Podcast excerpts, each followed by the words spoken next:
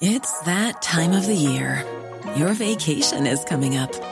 You can already hear the beach waves, feel the warm breeze, relax, and think about work. You really, really want it all to work out while you're away. Monday.com gives you and the team that peace of mind. When all work is on one platform and everyone's in sync, things just flow wherever you are. Tap the banner to go to Monday.com.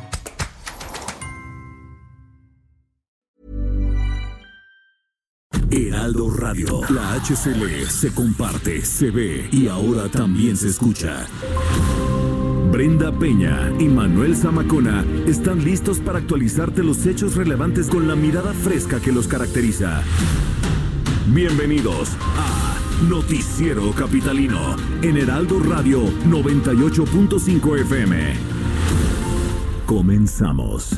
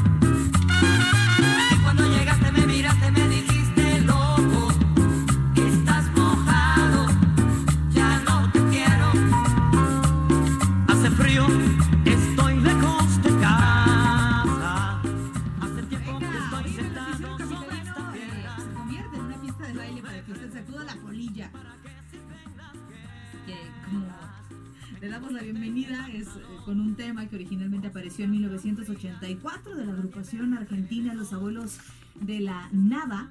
Esta es la versión de la Sonora Dinamita, nada despreciable. ¿eh? Se encargó de popularizarla a finales de la década de los 80. Usted escucha Mil Horas. Y cuando llegaste me miraste,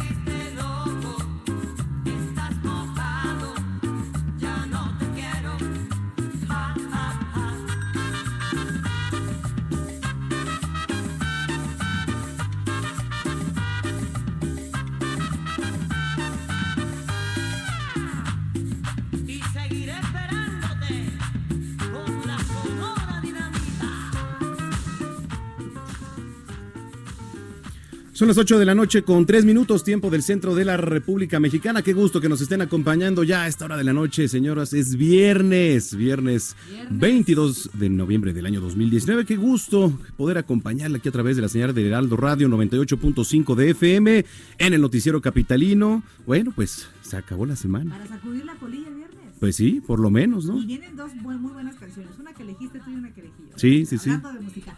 Mucha información. Vamos a cerrar la semana antes de que eh, se vaya a disfrutar el fin de semana. eh, con, Correcto. eh, Con, varias notas importantes que tenemos por acá. Escríbanos a las redes sociales. Sí, arroba el heraldo-mx. Arroba Bren-Penabello. Ah, ¿dónde ya me escucho mejor.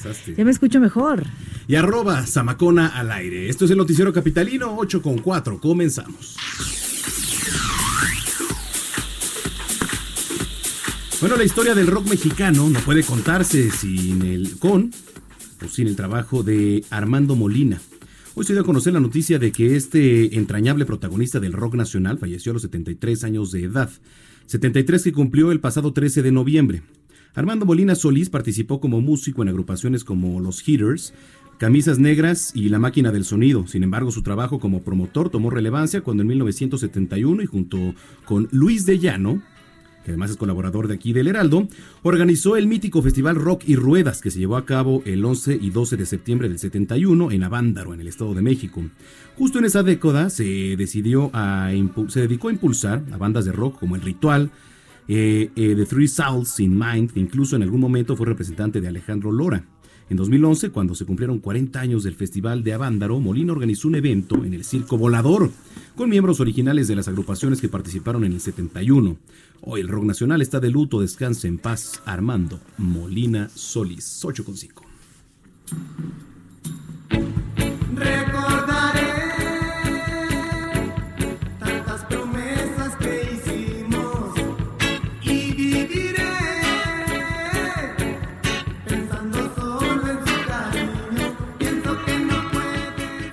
Vamos a las calles de la Ciudad de México. Alan Rodríguez, buenas noches. ¿Dónde te encuentras? Brenda Manuel, muy buenas noches. Nos encontramos en la zona del Palacio Legislativo de San Lázaro y quiero informarles que hace unos minutos terminó la salva estruendosa de pirotecnia con la que finalizaron sus actividades los campesinos y también habitantes del municipio de Tultepec, Estado de México, los cuales realizaron previamente una verbena popular en protesta porque no se les asignaron los recursos suficientes para el programa de infraestructura y a pesar de los 11 días que permanecieron en campamento no fueron recibidos por ninguna autoridad. Quiero comentarles que este grupo fue el último en retirarse de la zona de San Lázaro y es que a primera hora iniciaron su retiro los campesinos que permanecieron aquí desde el 6 de noviembre. Al momento ya tenemos liberada la circulación en la avenida Eduardo Molina y también en la calle Francisco, perdón, en la calle Emiliano Zapata, así como la calle de Ciudad y Rovirosa, en el único lugar en el que tenemos todavía pues el bloqueo a la circulación es en la avenida Congreso de la Unión y bueno, ya no nos está esperando que terminen de retirarse los campesinos y habitantes del municipio de Tultepec para que las cosas vuelvan a la normalidad luego de casi 12 días en los que pues tuvimos aquí una serie de manifestaciones y movilizaciones por los temas del presupuesto del 2020. Es la información que tenemos desde la zona de San Lázaro. Gracias y buenas noches. Muy bien, gracias por el reporte. Seguiremos muy pendientes y más adelante regresamos contigo, Alan. Estamos al pendiente, Brenda. Buenas noches. Muy buenas noches. En otro punto, en otro punto de la ciudad está Gerardo Galicia. Jerry, buenas noches. Adelante.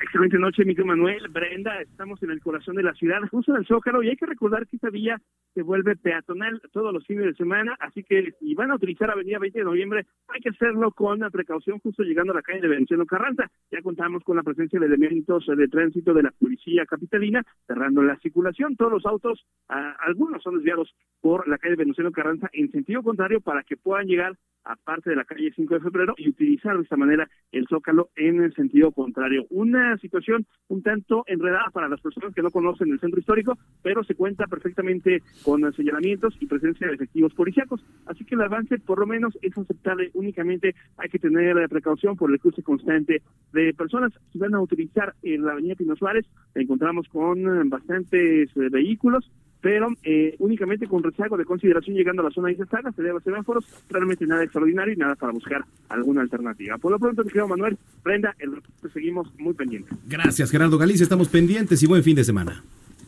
Hasta luego. Hasta luego, 8 con 8.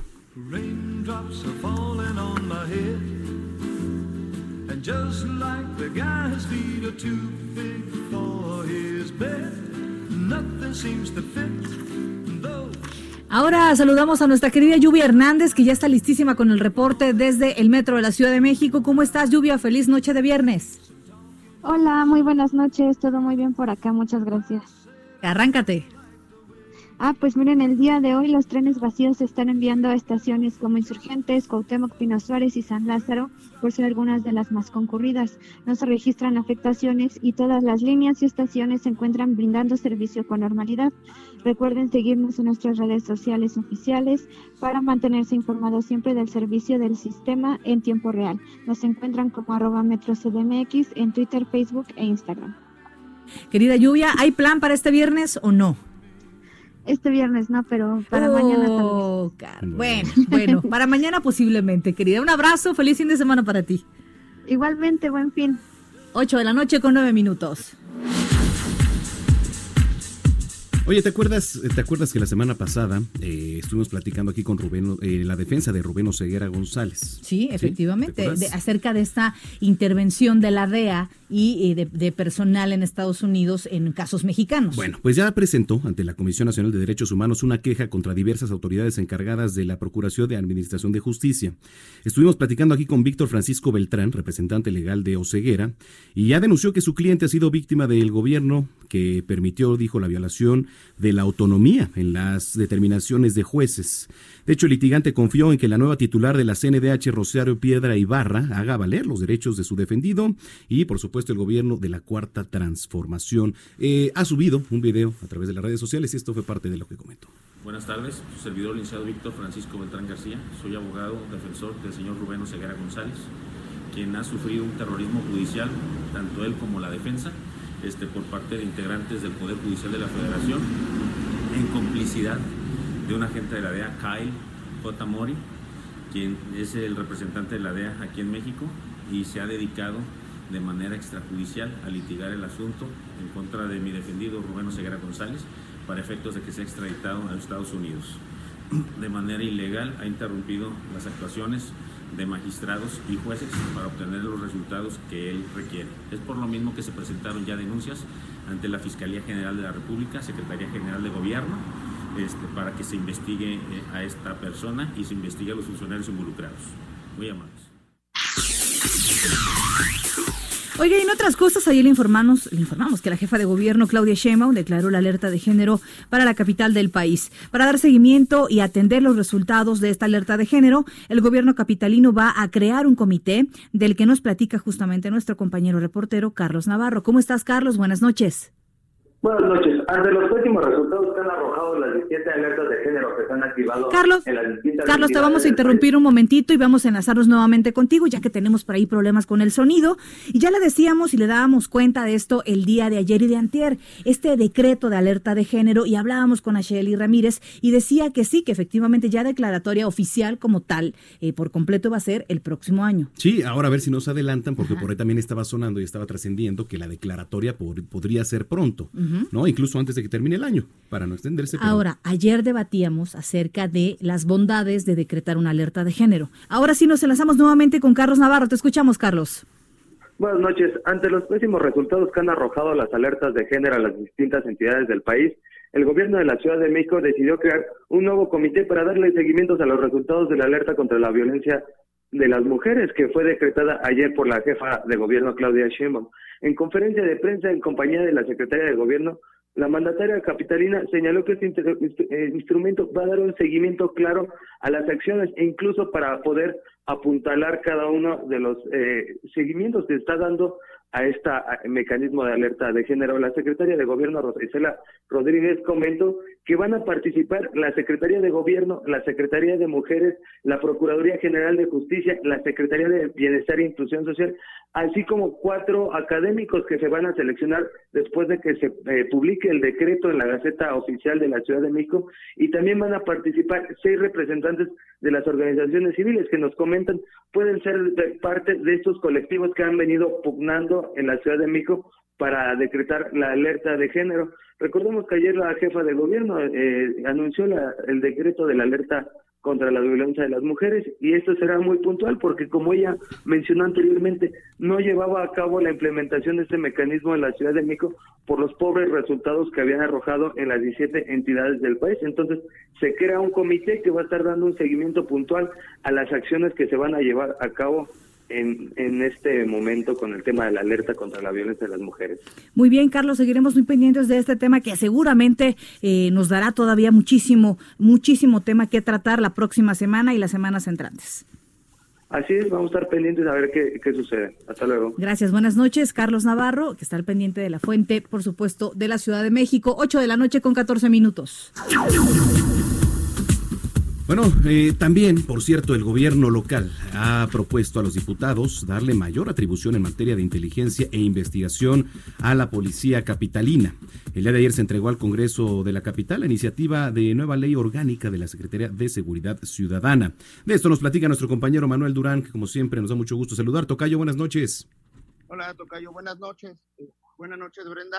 En efecto, para informarle a la- al auditorio que ayer la secretaria de Gobierno, Rosicela Rodríguez, y el jefe de la policía, Omar García Harfus, presentaron una iniciativa de ley, ley para darle más atribuciones a la policía capitalina, sobre todo en materia de investigación, con es- esto para que la para que no solamente sea eh, eh, tenga una acción reactiva, sino también de, de investigación.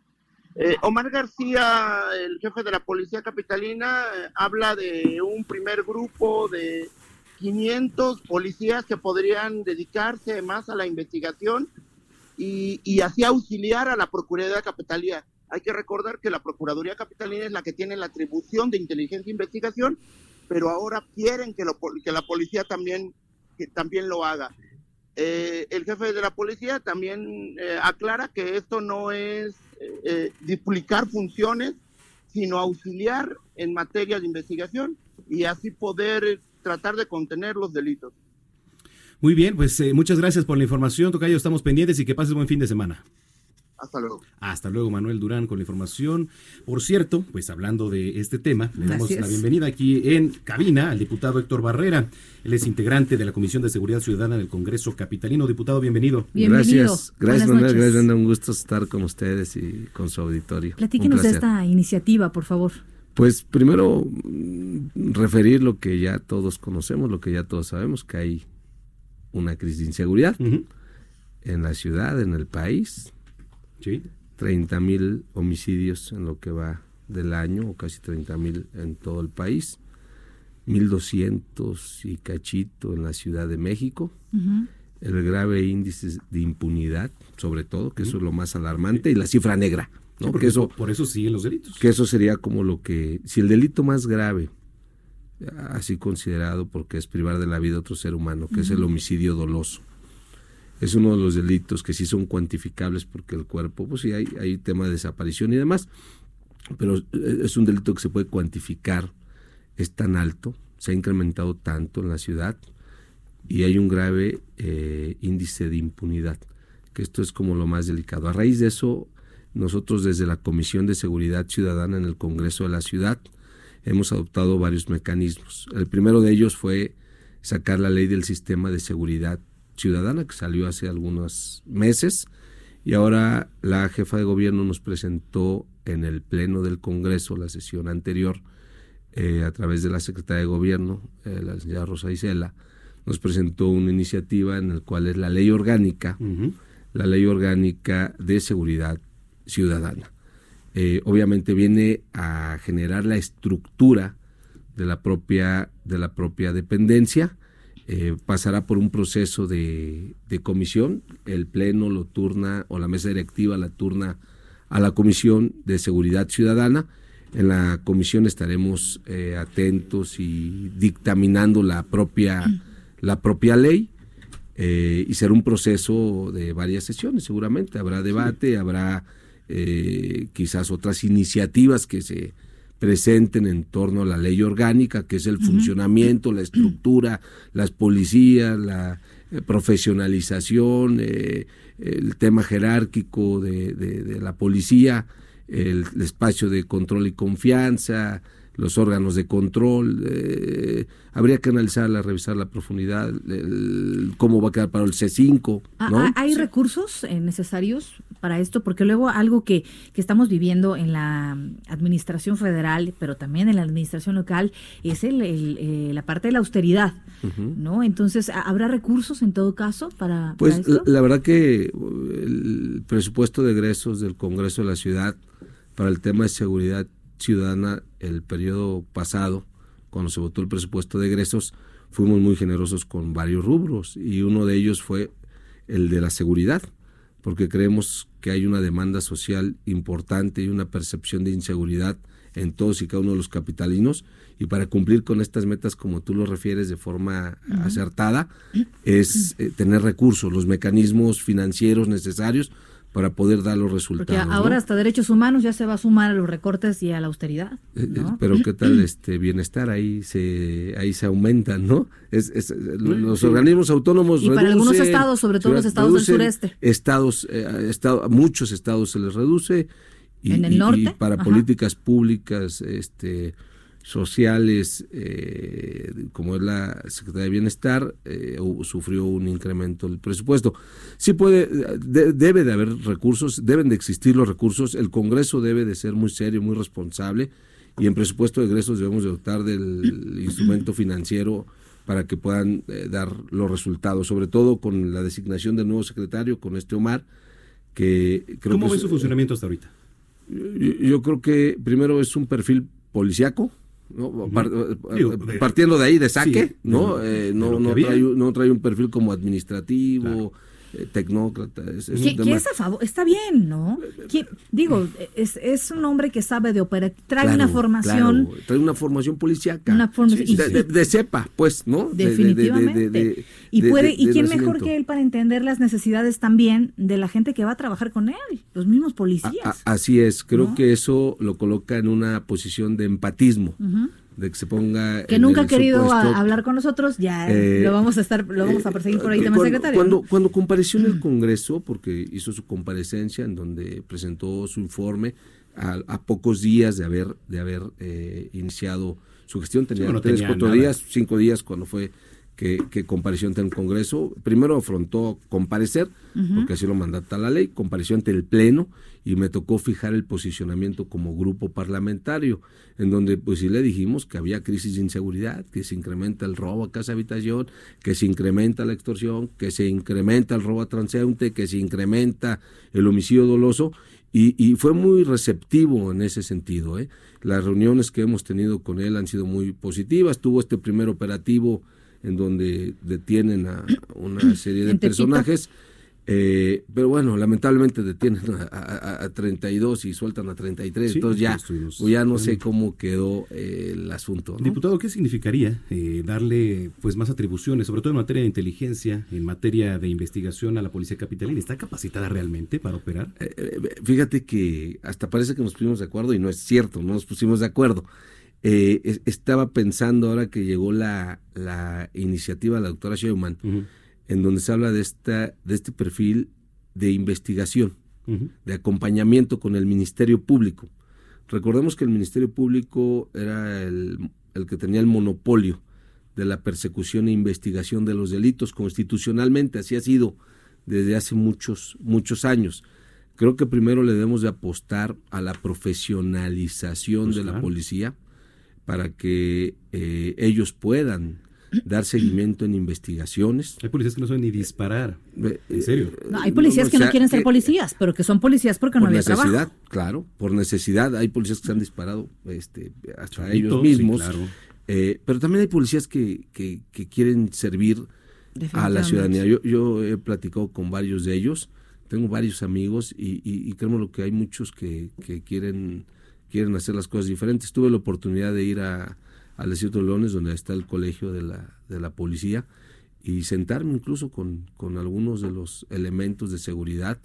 eh, y ellos cuando están en la academia tienen estas ganas de servir a la ciudad, al país y de dar resultados eh, y de disminuir los índices de inseguridad. Lamentablemente, pues luego llegan a, a- a los espacios a, a ya ejercer la carrera policial y pues se, se- se empiezan quizás a, a contaminar o empieza a haber cosas que no deben de, de existir, ¿no? ¿Cuándo se discute esta iniciativa? No, ya estamos atentos a que la presidenta de la comisión nos cite, eh, ya cada uno de nosotros con nuestros cuerpos técnicos, de Primero va a comisiones. Sí, va, va- va a comisión, claro, antes de pasar por el pleno, va a comisión, eh, en comisión la procesaremos, estaremos analizándola, eh, estaremos debatiéndola, eh, y, y- y coincido el, el hecho de que los policías eh, tengan este carácter de investigación, persecución, y eh, habría que ser eh, muy claros. A- a- apoyo el tema de inteligencia, creo que sí que hay que abonarle a la inteligencia, a la, in- a la policía cibernética, este tipo de implementación tecnológica para el esclarecimiento de muchos hechos, más, y sí. ese y ese tema lo trae el secretario. Entonces creo que, que esto va a venir a fortalecer los resultados, esperamos, todos queremos eso, queremos que le vaya bien al secretario, porque si le va bien a él, le va bien a los capitalinos, y, y, y- y desde luego que estaremos, que considere que el Congreso, se lo dije en el Pleno, que considere que el Grupo Parlamentario de Acción Nacional y el Congreso de la Ciudad en lo particular, pues estamos del lado de, de la ciudadanía y, que, y queremos y solicitamos seguridad. Y que hacía falta un movimiento así, porque hay que recordar que cuando entró la Guardia Nacional y se aprobó esto eh, en el Senado de la Guardia Nacional, pues las policías estatales y, y- y las locales eh, quedaron relegadas, sin, eh, vaya, casi sin valor. Entonces me parece que esto es una buena manera de regresarles la dignidad, ¿no? Claro, nosotros estuvimos anunciando algo, lo, lo comparto nada más. nosotros pedimos que se- la generación desde la ley del sistema de seguridad ciudadana, una de las propuestas de nosotros es la existencia de la policía cívica, que va a resolver temas administrativos. Sí, son de proximidad, pero son temas administrativos y no distraemos a los otros elementos de seguridad como la auxiliar, como la bancaria industrial, otro tipo de policía, la policía de investigación, que tiene que estar viendo otro tema de delitos. Eh, porque muchas veces eh, ha ocurrido que hay una falta administrativa, administrativa y llegan este, ocho policías, nueve policías por, por un conflicto quizás menor eh, una falta administrativa, repito, y descuidan la comisión de algún hecho delictivo. Y tenemos que estar atentos a todo eso. La profesio- profesionalización de la policía, mejor equipamiento, capacitación, evaluación, investigación, Filtros. este aprovechamiento de la tecnología, filtros, co- centros de controles, eh, y, y bueno, esperemos que las, eh, eh, las cosas funcionen mejor y estaremos también atentos a que el recurso se ejerzca de una forma transparente. Porque si se dota de recursos, si no hay pretextos para los resultados, también que haya transparencia en la ejecución Sí, de los recursos. supuesto. Diputado, Gracias, gracias diputado. por venir Un esta placer, noche. gracias por la invitación. noches. Excelente viernes. Es el diputado Héctor Barrera eh, del PAN, integrante de la Comisión de Seguridad Ciudadana del Congreso Capitalino. Síntesis, Síntesis. informativa. Pausa y volvemos.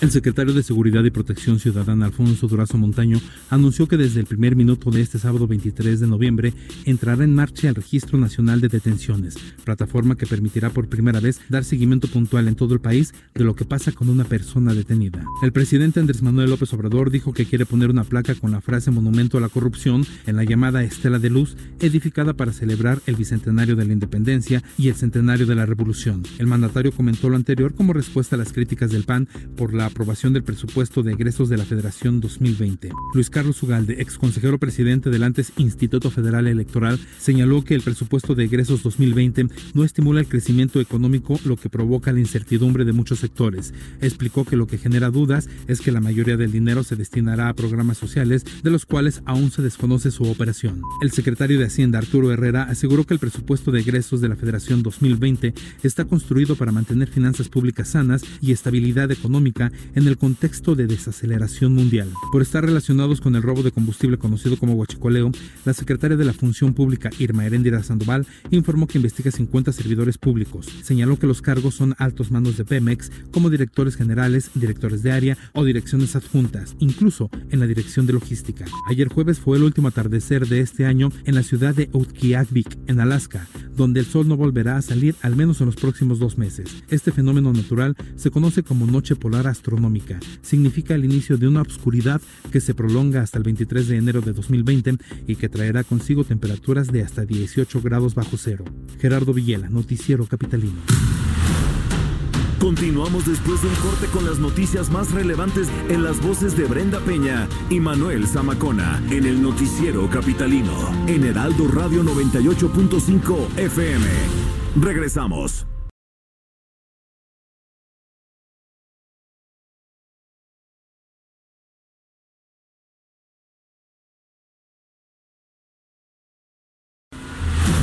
Regresamos con Brenda Peña y Manuel Zamacona al noticiero capitalino en Heraldo Radio 98.5 FM.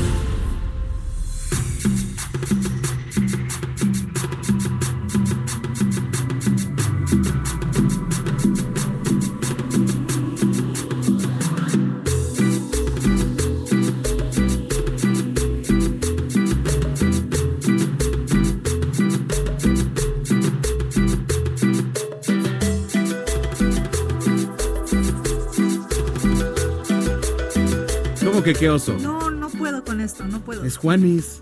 ¿No te gusta No, Juanes? Eso no es Juanes. Es Juanes, es un remix con Juanes. Ahorita va a. No, ah, ¿no es el remix no, este? No, no, Virgen de Loreto. No, Bueno, hay un remix con Juanes de esta canción. es que no puedo. Me voy a quitar los audífonos en este momento. O sea, ¿estás menospreciando la música que le gusta a muchos? Discu- no, no lo estoy Entonces- menospreciando, esto es lo que a mí no me gusta. Ah, pero a muchos sí. Discúlpenos aquellos que vienen, por favor, en el auto y que les pusimos esto y de repente dicen, ¿qué onda? ¿Qué, qué, qué estación es esta? Imagina que a usted le gusta la música electrónica, ¿no? Pero luego también Por la cumbia. O, ¿te o lo mezcla. Pues imagínate Majo escuchando esto. Electrocumbia, de hecho. Majo te mata, ¿eh? sí, sí. Bueno, es el género el cual Edmundo Gómez lanzó en 2015, el tema que hoy escuchamos. Edmundo Gómez Moreno es ingeniero en aeronáutica y nació en San José del Vidrio, Estado de México, una comunidad de poco más de 5.000 habitantes. Remix dice que la música es un lenguaje que el alma es quien habla y bajo, bueno, pues esa ideología creó esta canción que además, ya les digo, tiene un remix con el colombiano Juanes. Juanes. Juanes. ¿Tú lo conoces muy bien? Juanes. El de, tengo, El de la camisa negra. Tengo sí, una ese, camisa ese negra. Esa está bien. A ver, ¿Por qué trépale por qué no tantito. pusimos esa? Trépale. qué horror.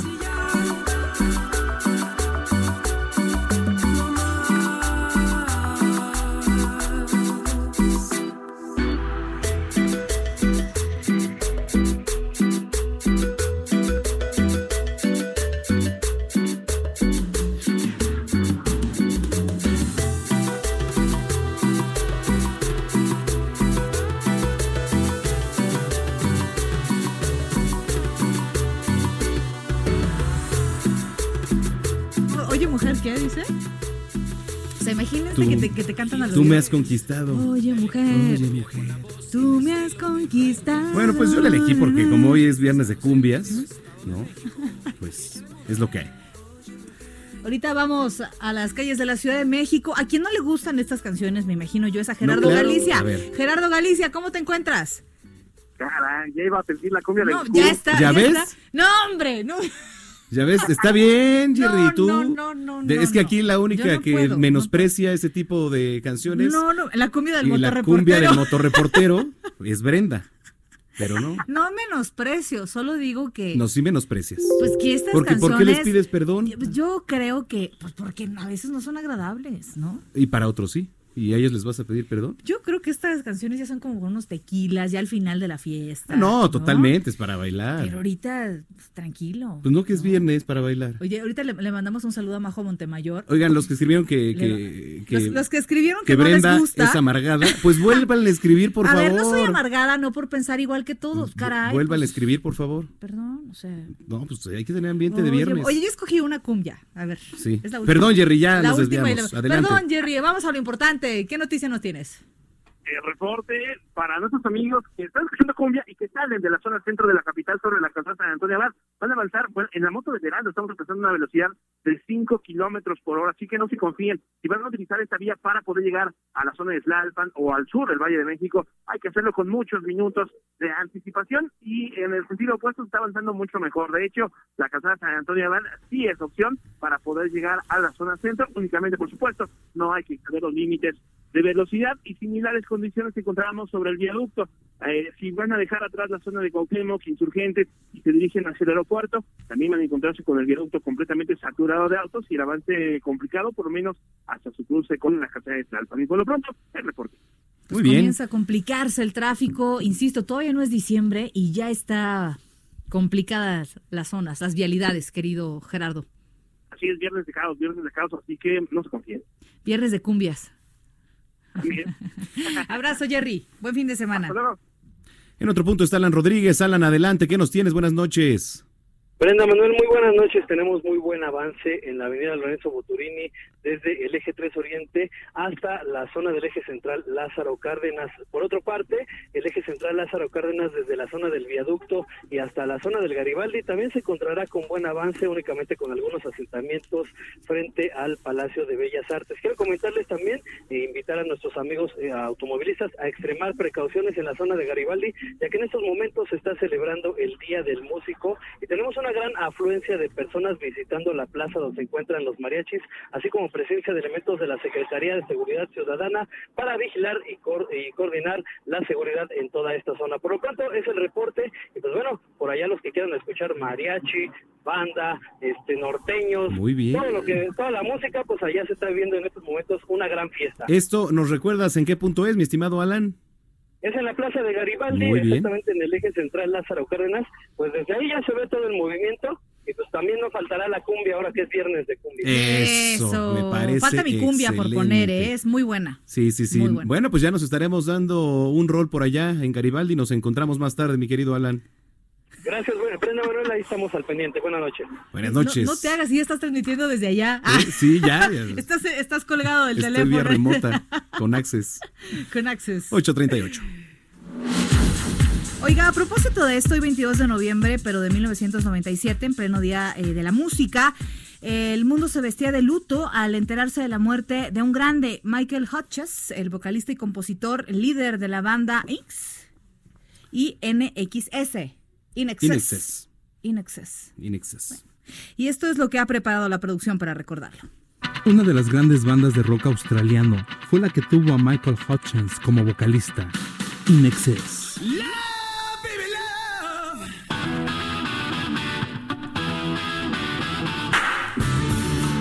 Hutchins fue uno de los showman más importantes de la música que se hacía en los 80 y 90, poseedor de un carisma único. En 1991 fue nombrado Mejor Artista Internacional en los Brit Awards. Un día como hoy, pero de 1997, su voz se apagó. La causa, un suicidio por ahorcamiento. La historia musical de Inexcess tiene un parteaguas. El antes y el después fue el disco que lanzaron en 1987 y que fuera el sexto de la agrupación australiana, Kick.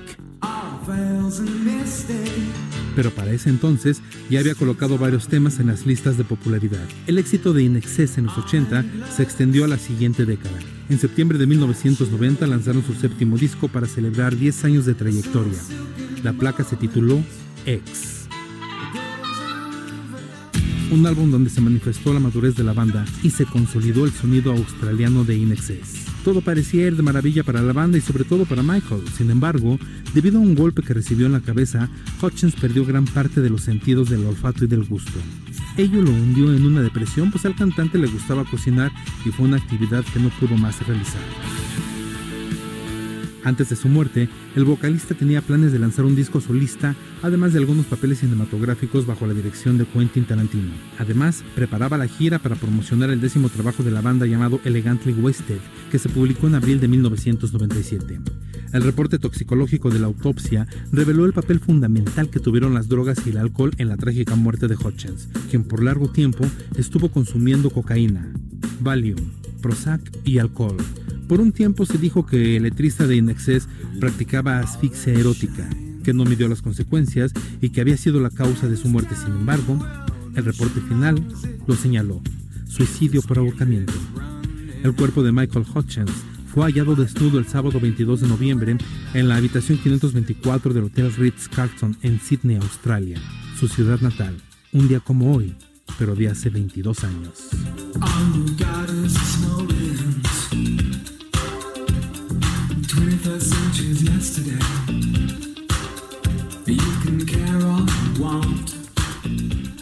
Muchísimas gracias a nuestro querido Jerry Villela por esta cápsula. Bueno, pues ahí está.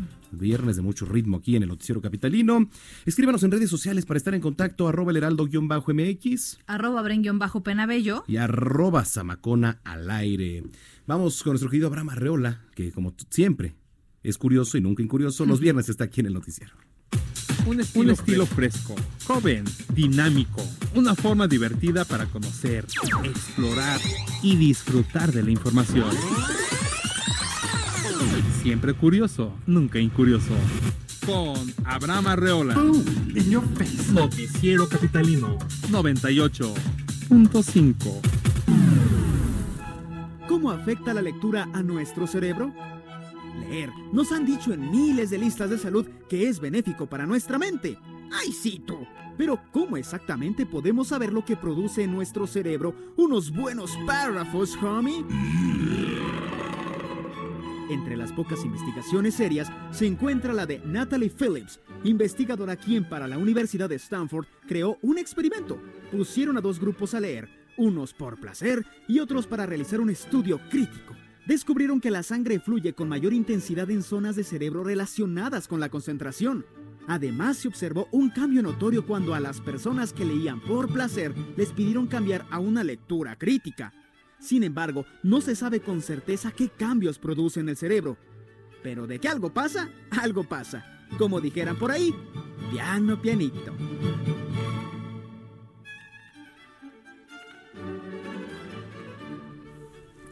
Gracias a nuestro querido Abraham Arreola, siempre curioso, nunca incurioso. Oiga, y vamos a ver la cápsula que nos tiene preparada nuestro querido Mariano Rivapalacio con Código Salud.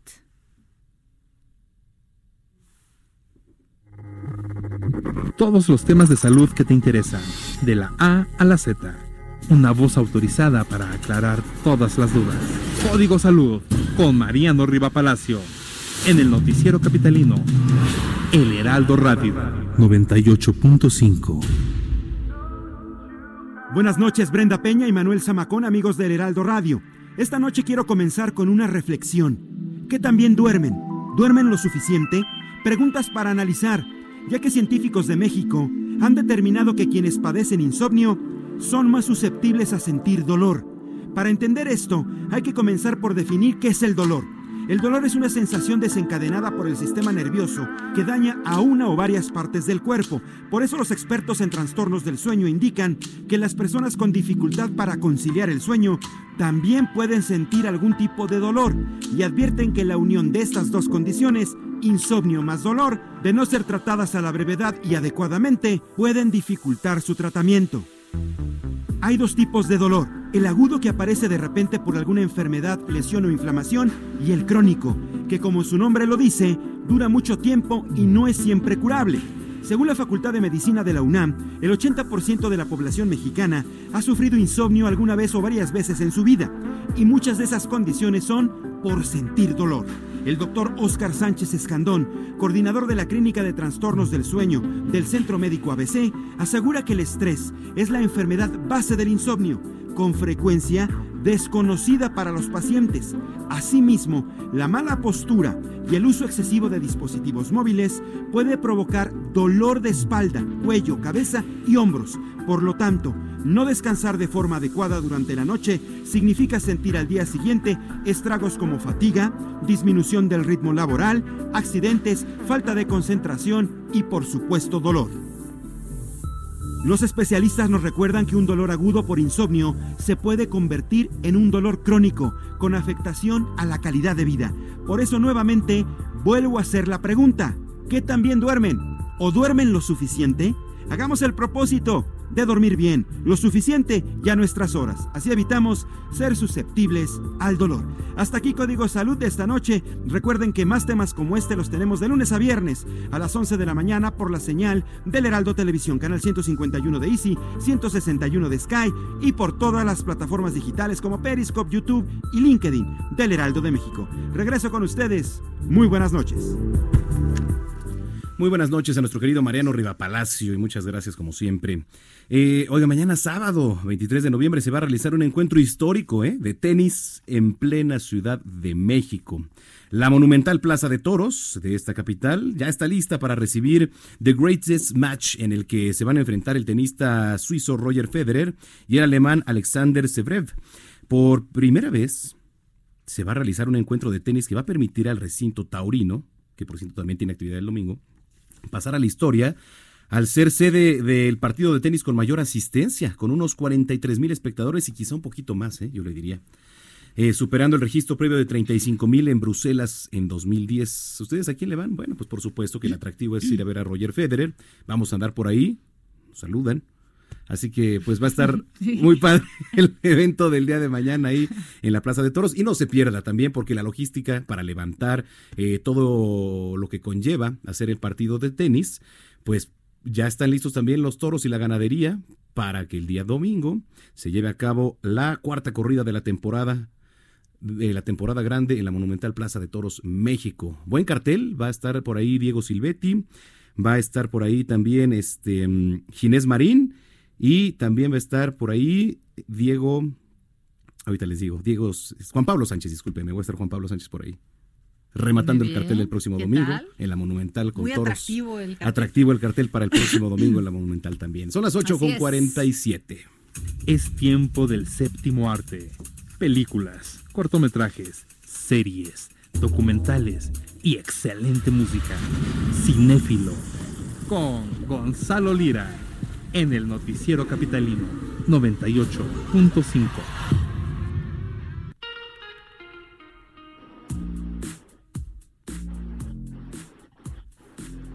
Querido Gonzalo, ¿de- de- ¿desde Hola, qué parte hola. del mundo nos saludas ahora? República Mexicana. A ver, en el bellísimo estado de Baja California Sur. Desde el Bonji. Así es. Oye, qué aventado Es el literal. ¿eh? Qué aventado literal. ¿Cómo te gusta sufrir, caray? No, no me gusta sufrir, al contrario. Es, es- fíjate que es algo que tenía tiempo queriendo hacer Yo- yo- y siempre ponía el pretexto de que era muy caro. No, en mi vida me subiría al. Bonji, ¿eh? En Jamás mi vida. haría. Jamás yo tampoco lo haría. Pero bueno. Jamás. ¿Qué nos traes, querido Gonzalo? Cuéntanos. Digo, pues de entrada la razón por la que estoy acá y por lo que hicimos lo del Bonji es porque hubo una serie de entrevistas eh, aquí en, en Los Cabos con el elenco y el director de la nueva película de Jumanji, que eso ya cuando se estrene la película en diciembre les puedo contar un poquito más. Pero digo, esta vez les marco, bueno, me marcan, porque vamos- quería platicarles de algunos estrenos que están bastante interesantes este, este fin de semana. Y empezando por un estreno que es para toda la familia, que eh, también es difícil a veces encontrar películas que pues sirvan para que los niños las vean, pero que además los papás no las padezcan. Creo que también eso siempre es un una parte importante de la, de la ecuación. Y se estrenó este fin de semana, que ya digo que con eso se inaugura oficialmente la Navidad, ¿no? Netflix estrena una película eh, que se llama Klaus, una película animada, la primera película original que hacen completamente animada, y es la historia detrás del mito de Santa Claus, es decir, cómo nace esta tradición de mandar cartas, recibir regalos, y por qué es la historia de un chavito que es cartero, un junior, su papá es dueño de una empresa gigante de postal, y pues de castigo lo mandan a- al pueblo más remoto en el que él tiene que demostrar que es capaz de heredar el emporio de su papá y esto logrando que la gente se empiece a mandar cartas, pero todos viven peleados en ese lugar, entonces con la ayuda de un carpintero que tiene un montón de juguetes para los niños, él empieza a convertirse en la persona que devuelve la tradición. Entonces es una película linda que creo que incluso funciona eh, sin necesidad de ello y platiqué con dos de los actores que doblaron las voces en español. Entonces, eh, uno de ellos es Joaquín Cosío, que hace la voz de Klaus, y, le ple- y justo yo le preguntaba por qué él creía que la película conecta, como lo decía al principio, con todo el público, eh, más allá de solo el tema de la Navidad, y eso fue lo que me dijo. Sí, ahí está por ahí el, el audio. No, ¿tenemos? Ah, No a ver. sé. A, a ver, adelante, no creo Parece que que no. no lo tenemos, querido. Oh, Pero- Bueno, a ver, platícanos, ¿qué, qué, platícanos qué te dijeron. Sí, pues básicamente lo que me platicaba Joaquín Cosío es que es, es una película que ellos se dieron cuenta de que desde cómo está hecha, ¿no? La animación es una animación completamente tradicional, muy alejada como de lo estridente que suelen ser las animaciones eh, pues de los grandes estudios, ¿no? Y pues desde ahí como que lo que buscaban era eh, pues recuperar la idea de la tradición más allá de, de solo vender Santa Claus que da regalos porque sí, ¿no? Entonces es un poco como lo que él dice que conectó y con lo que él cree que la gente va a conectar porque es un regreso a lo básico de, de una tradición que pues también con los años ha ido tergiversando. Oye, está increíble, ¿eh? Pues la verdad es que habrá que verla y sobre todo en estos tiempos A ver, en de esta donde pregunta que, de esas películas que le queremos preguntar, que estábamos ahorita, la de El misterio del faro, Los huérfanos de Brooklyn. los huérfanos de Brooklyn también por ahí. ¿Tú ya, Ya viste lo algo de esto? platicaremos la próxima semana. No, No. si queríamos verla hoy. Les quiero, les quiero contar, así que lo que pasa es que ustedes me agarran de su guía para saliendo ¿Qué no, es, que no se trata de eso? A ver, ¿cuál es el beneficio de tener un amigo experto en cine si no te asesora? Bueno, yo les voy a decir algo, no sé si es como para una cita, pero hay un estreno este, este fin de semana que es un documental mexicano muy interesante que se llama Lo mejor que puedes hacer con tu vida. Y el título está como muy, muy eh, a- largo, ¿no? Pero lo que, lo que cuenta es la historia de la directora, la misma directora de la película es uno de los personajes, es un documental, y la historia de ella con su hermano, cómo crecen eh, su infancia y su adolescencia siendo muy cercanos hasta que un día, eh, en unas vacaciones, los separan, cada quien se va a un campamento, uno, eh, la chica a un campamento de puras niñas, Ujú. él a un campamento de puros niños, y cuando regresan, él eh, ya no quiere regresar porque ha decidido que se va a enclaustrar porque quiere formar parte de los legionarios de Cristo. Entonces, la, la, la película justo lo que hace es esta directora empieza a cuestionar a su hermano y a cuestionar en qué momento, cómo entró eh, en él la idea de formar parte de un grupo que además, cuando todo esto ocurre, está en medio de la controversia. Sí, por supuesto. Este es un documental entonces mexicano que se estrena cuándo, Gonzalo? Ya está, ya está este fin de semana, lo pueden encontrar en, en, lo- en la, en los cines alternativos. No lo van a encontrar en las cadenas grandes, Ajá. pero sí en las cinetecas y lo pueden buscar en Tonalá y en todos estos cines mucho más pequeños. Es una película que creo que vale bastante la pena. Hace un par de años yo la vi en el Festival de Guadalajara Ujú. y es, es fuerte, pero creo que sobre todo es interesante porque sí cuestiona este momento en el que las personas toman decisiones drásticas y qué es lo que les orilla, ¿no? Más allá de que sea Claro. crítica sobre la decisión que tomó el hermano, ella lo que busca es entender qué hizo que él cambiara de opinión. Oye, y hablando de la película de Klaus eh, que nos comentabas, tenemos ya los audios tanto de Joaquín Cosío como de Cecilia Suárez. Si te parece, vamos a escucharlos. Va, va, va. Venga. por varias razones. Una, porque me gusta mucho la idea de contar una historia que tenga que ver con la Navidad, que tenga que ver con la ilusión que a todos nos da, o que a muchos de nosotros nos da la Navidad. Eh, y creo que el, que conjunte de alguna manera esto que tú dices, que habla en toda su, su creación sobre lo que es la tradición me parece fundamental, porque de lo que estamos hablando justamente es de eso, de una tradición, de una tradición que además tiene que ver con el núcleo familiar y con, con el reposo y el remanso que nos da esta celebración, esta tradición. Tan sencilla, pero también contada, y ese me parece que es el efecto por el cual me preguntas. Creo que la historia la cuentan con mucha habilidad. Es el primer largometraje animado de Netflix, ¿no? Y en ese sentido, creo que le, le están apostando con mucha inteligencia. O sea, la plataforma es, es una productora fundamental en el mundo y saben muy bien lo que están haciendo. Entonces, esta sutileza y estos elementos, en realidad nos están entregando un producto que, que, que puede funcionar muy bien en esta época. ¿Qué tal? ¿Qué tal, querido Gonzalo? Muy bien, digo, creo que para, como decía, para toda la familia es una, una buena opción. Y ya ahorita, sin bromear, que me preguntaban sobre huérfanos, huérfanos de Brooklyn, Ujú. este, es una película que está bastante bien. Creo que eh, busca colarse eh, en las entregas de premios de principios del próximo No año. Es la historia de un investigador que es Edward Norton. Además, es su segunda película como director. eh, y que él lo que tiene es, es que tiene síndrome de Tourette. Entonces, se obsesiona con un caso y digo, sabemos que Edward Norton es garantía como actor, pero como director también ya había hecho antes una película que se llamaba Keeping the Faith, eh, que era la historia de una chica, eh, si no mal recuerdo era Gwyneth Paltrow, que está en medio de eh, en medio de dos hombres que no se decide con cuál con cuál irse, pero uno de ellos es eh, judío y el otro es un sacerdote eh, católico. Entonces No, bueno. siempre siempre mete una premisa como simplona, pero con detallitos que hacen que la Muy película bien. sea más rica. Muy Oye, bien, pues, querido Gonzalo. Te mandamos un abrazo hasta Los Cabos, pásatela rico, buen fin de semana y nos vemos por acá la próxima semana, si es que andas por acá.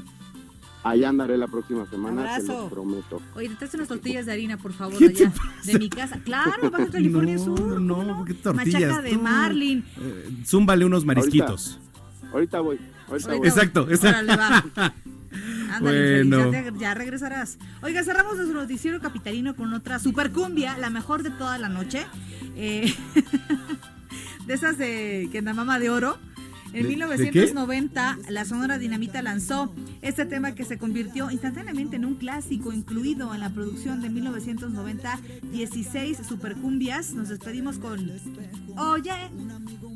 Ah, ya. Oye, Es buena ondita esta cumbia. Bueno, no, por favor, no vuelvas a Esta decir esa cumbia es palabra. buena ondita, ¿no? Tiene un, mensaje bonito. Muy bien. Que pase buen fin de semana. Eh, se baila de brinquito también esta Oigan, canción. feliz fin de semana. Pórtese como pueda. Adiós. cosas